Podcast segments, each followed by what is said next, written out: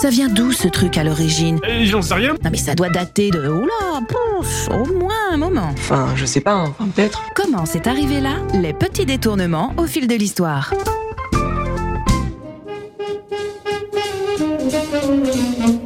Bonjour à tous et bienvenue dans Comment c'est arrivé là. Aujourd'hui, je vous emmène dans un nouveau voyage au travers des coutumes anciennes mêlées de spiritualité et de religion. Comment, en effet, passer à côté de la chandeleur et de ses charmants dictons Quand la chandeleur éclaire, l'hiver est par derrière. Si je me rappelle le temps de mercredi, on est mal. Et de cette tradition culinaire, surtout de nos jours. hein. Crêpes, gaufres et autres beaux s'offrent à notre gourmandise depuis le début de la semaine. Cette fête religieuse, symbolisant pour les catholiques la présentation de l'enfant Jésus au temple, aurait plusieurs origines païennes en fonction des époques et bien sûr des lieux. Chez les Celtes, il s'agirait d'une période de culte dédiée à Brigantina ou Brigide, déesse du feu et de la guérison, que de nombreux évangélistes ont associé à Sainte Brigitte. La déesse était célébrée début février car c'est la période où les misbas commencent chez les animaux de troupeau. Il était d'usage de boire du lait fermenté et d'en offrir un bol à Brigantina qu'on déposait en offrande sur un rebord de fenêtre. Elle se serait incarnée dans un chat pour profiter de l'offrande que je ne serais pas surprise.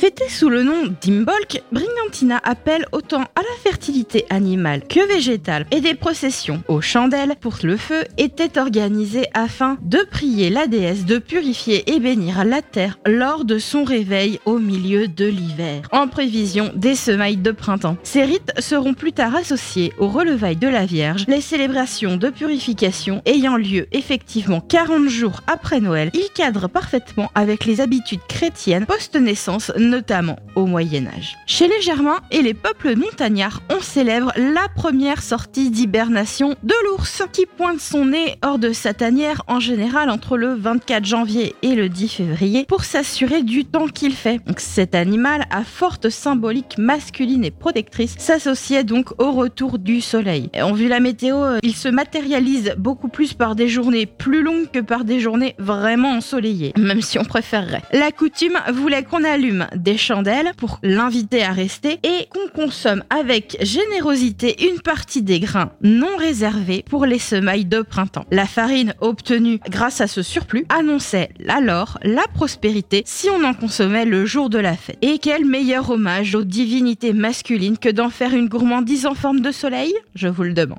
Alors, nous avons donc du lait, de la farine, des œufs qu'on consomme plus volontiers, qu'on sait que la période suivante invite à les éviter, surtout lorsque le catholicisme se répand et que le carême impose le jeûne des aliments riches. Et nous avons là tous les ingrédients pour une pâte à crêpes. Et si le printemps arrive à l'équinoxe, fin mars, Imbolc célèbre le milieu exact de l'hiver et la renaissance de l'espoir. Les Gaulois l'associent à la fin du combat de Chuchulaine contre les forces des ténèbres. Ce dieu se serait battu du mercredi suivant Samhain, donc à Halloween, au lundi précédent Imbolc, soit pendant une grande partie de l'automne et de l'hiver. Pour d'autres, principalement chez les Romains et les Grecs, il annonce le retour de Proserpine ou Perséphone. Cette déesse stolnienne a été enlevée par le dieu des enfers qui était amoureux d'elle. Personne n'ayant expliqué la notion de consentement à Pluton, il l'avait épousée de force. Alors je préfère vous avertir messieurs, ne faites pas ça, Euh, non seulement c'est illégal, mais votre cote de romantisme chute en flèche, tel coyote en bout de falaise lorsqu'il poursuit Bip Bip.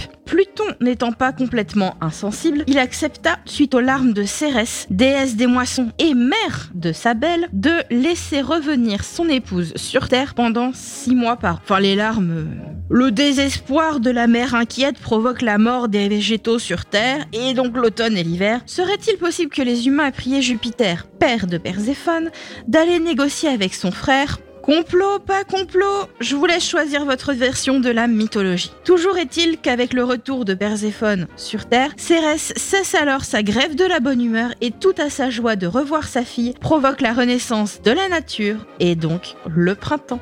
Restons sur ce ce retour du soleil, de la lumière, de renaissance de la nature et de joie au milieu de la grisaille. Un petit rituel pour les amoureux en attendant la Saint-Valentin Placez le soir de la chandeleur une carte de jeu symbolisant la personne que vous avez en tête. Si pendant la nuit vous rêvez de la carte ou de la personne concernée, vous serez assuré d'épouser votre coup de cœur. Et si ce n'est pas le cas, ne vous inquiétez pas, c'est signe que le destin vous réserve alors de superbes nouvelles rencontres. Belle journée à tous, à l'écoute du son unique.